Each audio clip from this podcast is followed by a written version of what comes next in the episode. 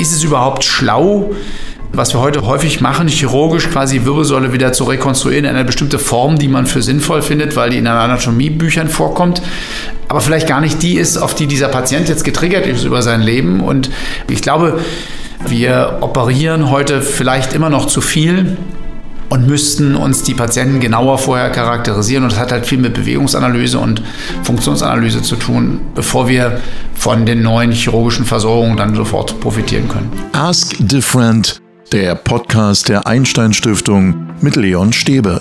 Georg Duda forscht in einem Gebiet, mit dem wir alle irgendwann mal zu tun haben. Wenn die Schulter zwickt, die Muskeln nicht mehr mitspielen oder noch schlimmer, wenn wir uns ein Bein brechen, dann geht es um das Zusammenspiel zwischen Biologie und Mechanik. Wenn wir diese Wechselwirkung besser verstehen, wenn wir dann zum Beispiel Rückenschmerzen noch effektiver behandeln können, Darüber spreche ich mit Georg Duda. Er ist Professor für Biomechanik und muskuloskeletale Regeneration an der Charité, Direktor des Julius Wolf Instituts und Sprecher des Einstein Zentrums für regenerative Therapien. Schönen guten Tag, Herr Professor Duda. Guten Tag. Herr Duda, was genau ist Biomechanik? Biomechanik ist eigentlich sogar eine sehr alte Disziplin. Es geht darum, in lebenden Organismen mechanische Prinzipien zu verstehen und abzuleiten. Am Anfang haben wir uns äh, sehr in dem Fach beschäftigt mit, was sind die Kräfte und die Lasten, die auf biologischen Substanzen wirken oder auf sie einwirken, wie Kräfte, die auf den Knochen wirken, Kräfte, die auf den Baum wirken können.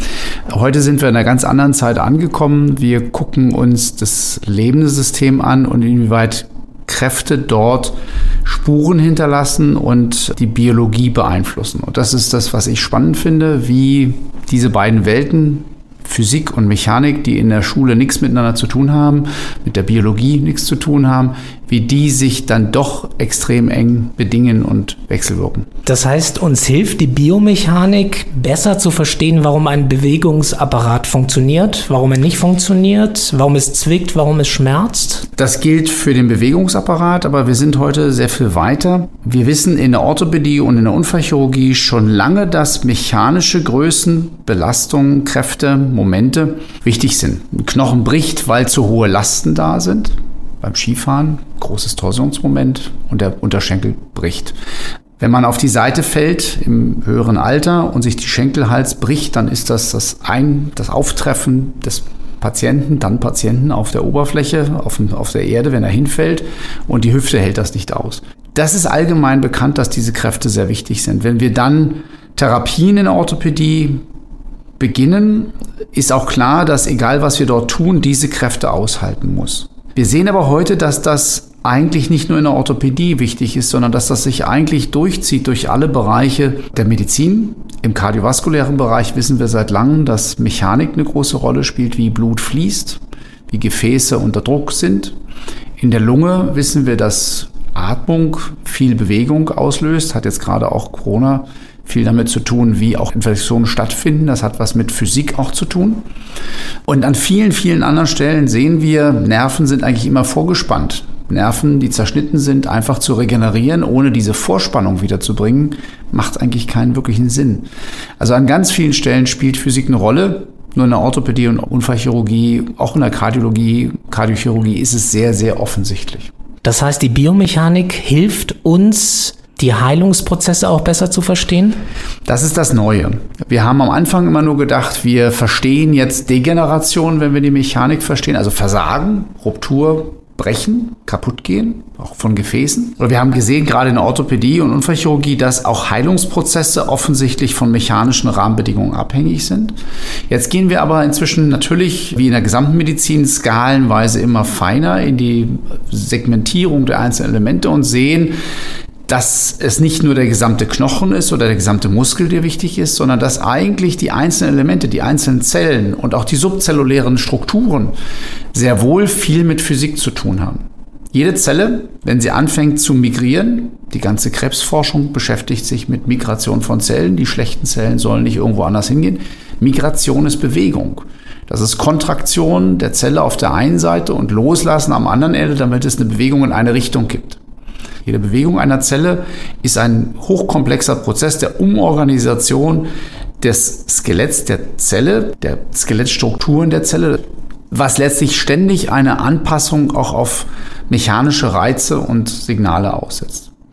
Das heißt, Sie fragen anders. Sie schauen sich dieses Zusammenspiel zwischen Gewebe, Zellen, Muskeln, Knochen anders an. Also eigentlich gucken wir uns die Strukturen an und wenn wir gut genug gucken, müssten wir eigentlich die Mechanik erkennen können, weil sie eigentlich sehr offensichtlich in den Strukturen ist. Das heißt, es geht wirklich darum, anders nicht nur zu fragen, sondern anders zu schauen und wirklich nach ingenieurwissenschaftlichen Prinzipien, ich bin Ingenieur, zu gucken, was sind eigentlich belastete Strukturen, was kann Last aufnehmen Bleiben wir beim Zytoskelett. Das Zytoskelett, also die Struktur, in der eine Zelle aufgehängt ist und mit der sie sich bewegt, das sind quasi harte Strukturen, über die Druck aufgebraucht werden kann und andere Elemente bringen Zug auf, also bringen die Bewegung auf.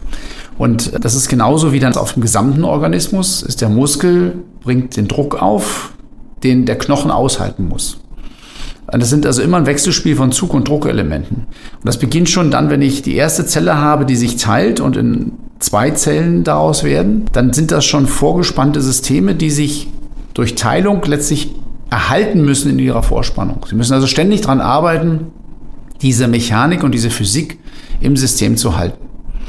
Da ist viel Spannung im System. Es ist im wahrsten Sinne des Wortes extrem viel Spannung im System. Und das Interessante an der Sache ist, dass wir über Jahre, und das ist etwas anderer Blick als viele vielleicht auch in der Region, über Jahre haben wir eigentlich gedacht, im systemmedizinischen Sinne, wenn ich nur das Genom analysiert habe, alle Gene charakterisiert habe, habe ich alle Krankheiten verstanden. Jetzt auf einmal sehen wir, die Zelle ist nicht in der Plastikschale zu Hause, sondern im Organismus. Der ist dreidimensional, der ist dynamisch, der ist mechanisch vorbelastet. Und das ist auch nicht einfach starr, sondern es ist hochgradig flexibel und ändert sich ständig.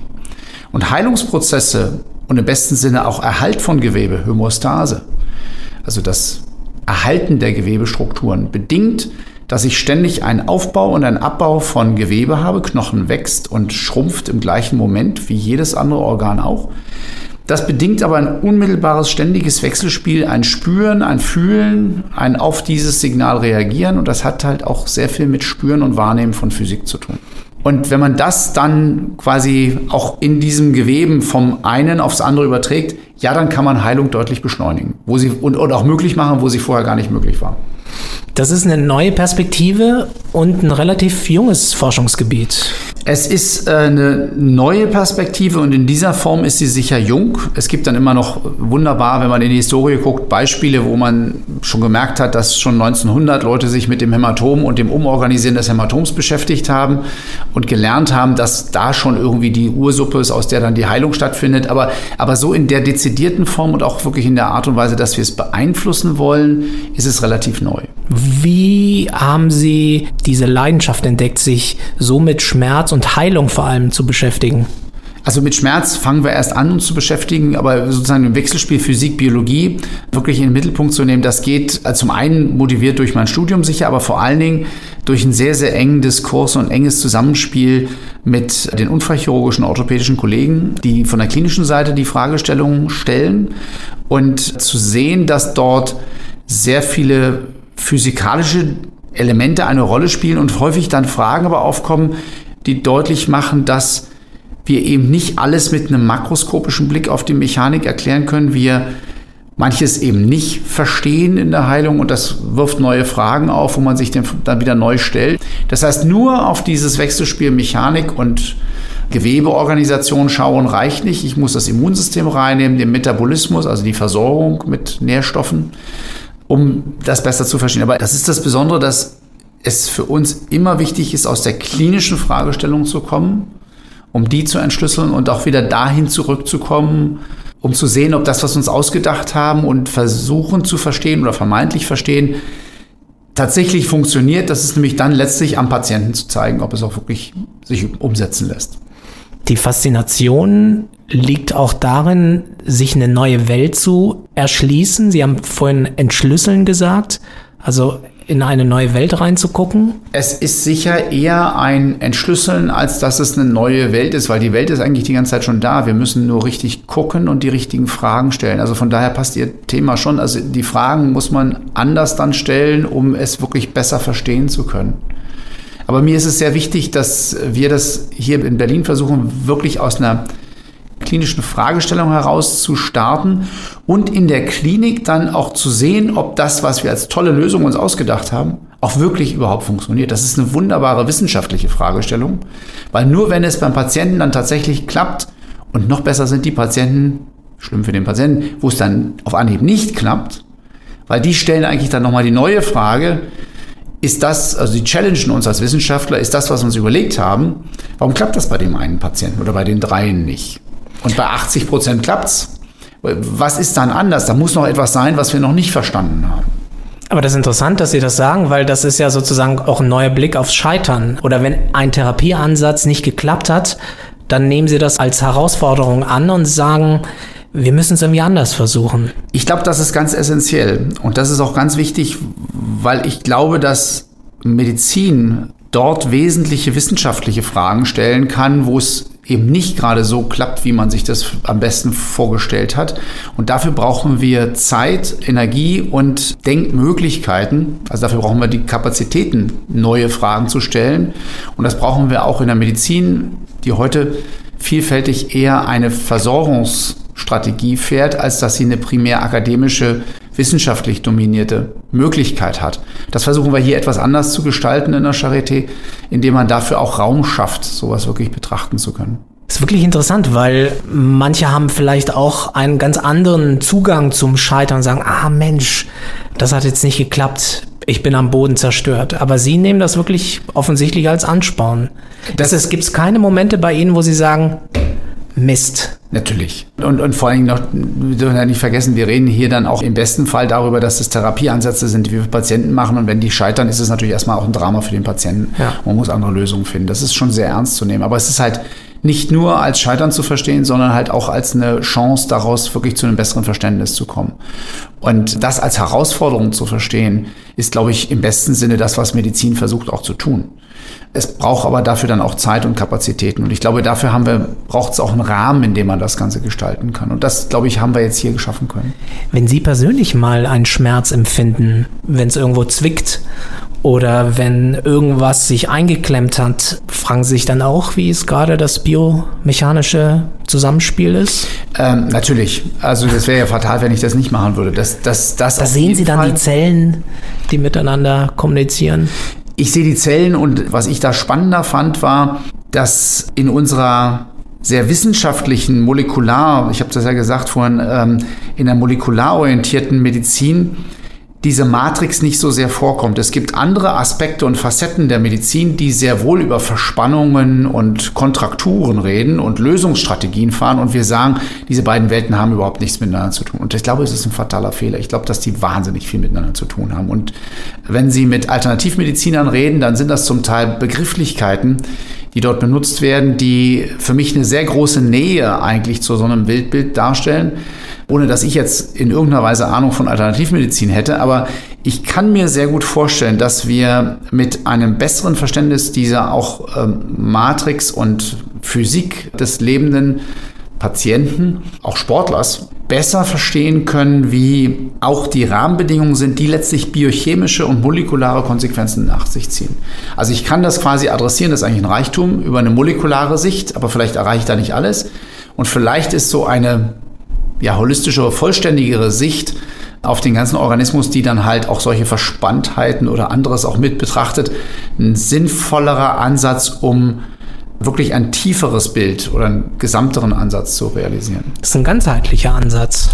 Also wir versuchen das als Werbeblock äh, auch sozusagen, wie bringen wir das auch tatsächlich in die Patienten hinein? Wir haben vor Ewigkeiten sind wir angefragt worden als Biomechanik von Patienten, die beim Laufen Schmerzen haben oder Gehstörungen haben und die händeringend noch Lösungsmöglichkeiten gesucht haben. Wir haben eine gute Technik, um zu quantifizieren und beurteilen zu können und Empfehlungen auch geben zu können, haben wir Verständnis über die Biomechanik und wir haben dann immer nur eventuell mal einzeln helfen können. Wir haben jetzt sowohl im Bereich Rückenerkrankungen, Low Back Pain, als auch im Bereich Arthrose, Knie und Hüfte und Sprunggelenk Dienstleistungen aufgebaut, wo wir jetzt dieses Wissen, was wir erarbeitet haben, den Patienten unmittelbar zur Verfügung stellen. Und da gehen wir wirklich komplett hinein. Also beim Laufanalyse gucken wir uns den Rücken an, die Schultern an, das Knie an. Wir wissen, der Patient klagt über Knieschmerzen, aber häufig ist es gar keine Knieschmerz. Kernproblematik, da merkt er es, oder sie als Patientin, es kommt vielleicht von der Hüfte oder es kommt vielleicht vom Sprunggelenk. Der Rückenschmerz kommt vielleicht auch von ganz anderen Stellen. Und da ist so eine Gesamtbetrachtung extrem hilfreich. Das macht dann aber nur Sinn, weil man es halt, bei uns versuchen wir das dann zusammenzubringen und letztlich auch bis, ja, auch auf zelluläre Prozesse runterbrechen zu können. Aber ja, das ist eine ganz konkrete, auch ein Angebot, was wir machen, heißt BeMoved, wo Leute sich melden können und eine Bewegungsanalyse bekommen können. Und Sie berühren dabei ja ganz unterschiedliche Disziplinen, ne? also Medizin, Chemie, Physik, Mechanik.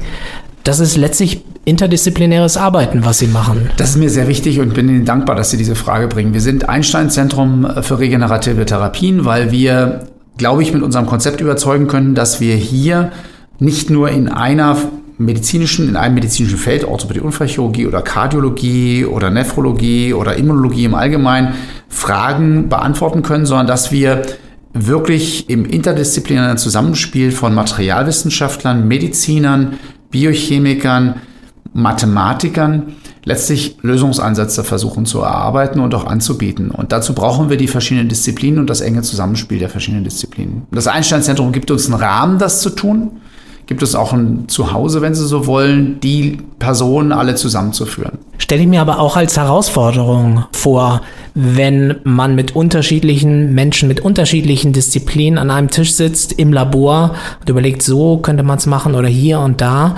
Das muss man auch orchestrieren und initiieren. Das auf jeden Fall. Und es ist sicher nicht trivial, die verschiedenen Kompetenzen die wir in so einem Reichtum in dieser Stadt haben oder der Region Berlin-Brandenburg hat einen wahnsinnigen wissenschaftlichen Reichtum. Wie bringt man die zusammen und wie ermöglicht man gemeinsam an Themen zu arbeiten? Und das ist so ein bisschen, was wir versuchen durchs Einstein-Zentrum zu realisieren. Jetzt ist unser Einstein-Zentrum noch ein recht kleines Einstein-Zentrum. Wir haben aber jetzt eine Möglichkeit gefunden, die, auf die wir sehr stolz sind. Wir bieten in unserem Einstein-Zentrum äh, gerade den Nachwuchswissenschaftlern, wir nennen das Kickboxen, kleine Kickbox-Projektförderungen an. Sie müssen sich in einem interdisziplinären Team zusammen bewerben, um eine solche Förderung zu kriegen.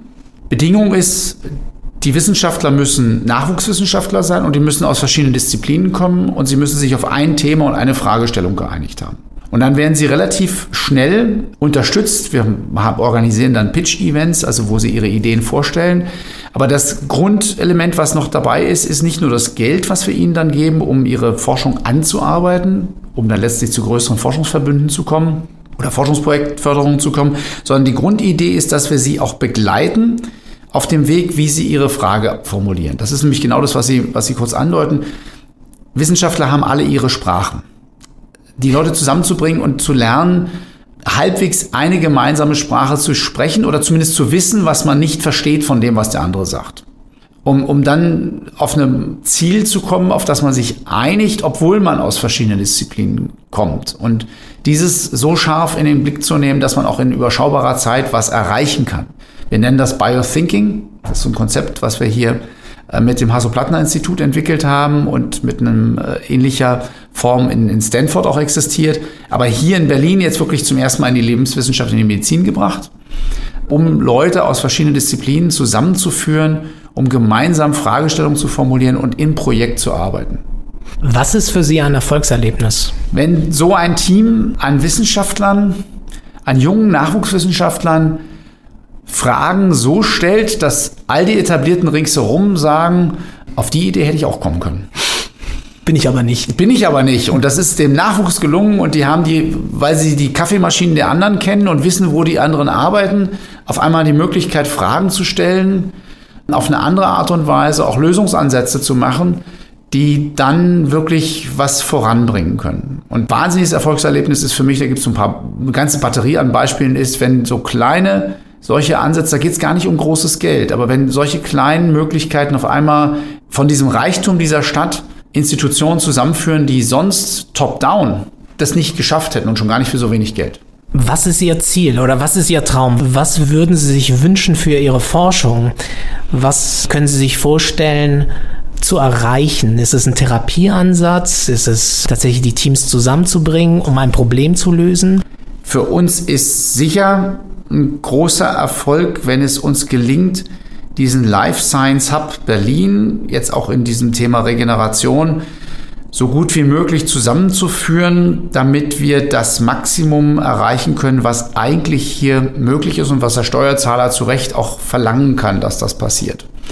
Da helfen Strukturen und in meiner Wahrnehmung hilft da auch gerade so eine Struktur wie die Einstein Stiftung selber, aber auch gerade sowas wie das Einstein Zentrum hilft da sehr. Auch das Tool der Einstein Visiting Fellowships hilft da extrem sehr, Leute nicht nur in Berlin zusammenzubringen, sondern auch Top-Experten aus dem Ausland hierher zu bringen und in solchen Strukturen ja, hineinzusetzen, zu, einzubetten, um wirklich Ziele zu erreichen. Und das sind bei uns in der Tat Regenerationsstrategien in die Klinik zu bringen. Äh, sei das für kardiovaskuläre Erkrankungen, sei das für Transplantpatienten, das Immunsystem neu zu starten, sei das bei uns im Bewegungsapparat den Knochen schneller heilen zu lassen oder Muskelheilung überhaupt möglich zu machen. Äh, nur so als ein paar Beispiele. Aber das ist sicher das entscheidende Ziel. Wie ist es mit Rückenschmerzen? Jeder, glaube ich, der uns zuhört, jede hatte schon mal Rückenschmerzen. Wäre das nicht so ein Traum, irgendwie da ganz gezielt einen super Ansatz zu finden, um etwas effektiv wie Rückenschmerzen, worunter fast alle leiden, das effektiv anzugehen. Das ist ja wunderbar, dass Sie das äh, fragen. Also wir, wir sind sehr stolz, dass wir bei uns eine sehr ambitionierte Gruppe haben, die sich genau mit dem Thema beschäftigt, aus einer biomechanischen Perspektive, Henrik Schmidt ist das, das Thema Rückenschmerz anzugehen und dafür Therapieansätze zu entwickeln. Wir haben klinisch dann auch äh, eine, eine Truppe mit Matthias Pumberger, die es chirurgisch sozusagen mit begleiten. Und das Wechselspiel ist natürlich ganz essentiell. Wir haben hier gerade die Einladung gekriegt von der Deutschen Forschungsgemeinschaft, eine Forschergruppe als Antrag vollständig auszuformulieren, die sich genau dieser Frage annehmen wird. Was sind eigentlich das, oder wie ist eigentlich das Wechselspiel zwischen Beweglichkeit, Belastung und Schmerz? Und zwar über alles Längenskalen vom, vom gesamten Patienten bis runter zu zellulären Prozessen. Und zu verstehen, in welchem Bewegungsumfang eigentlich Schmerzpatienten sich überhaupt bewegen.